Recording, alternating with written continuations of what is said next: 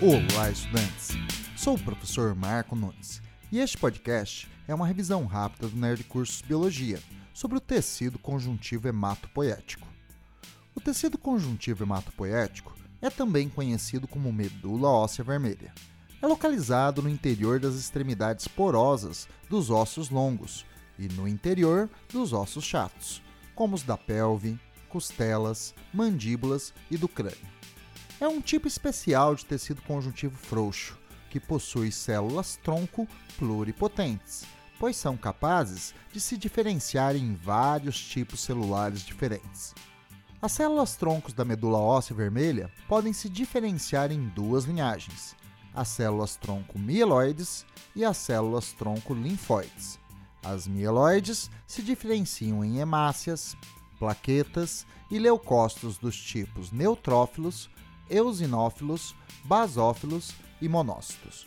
Durante a formação das hemácias, células chamadas reticulócitos perdem os núcleos, dando origem a hemácias anucleadas.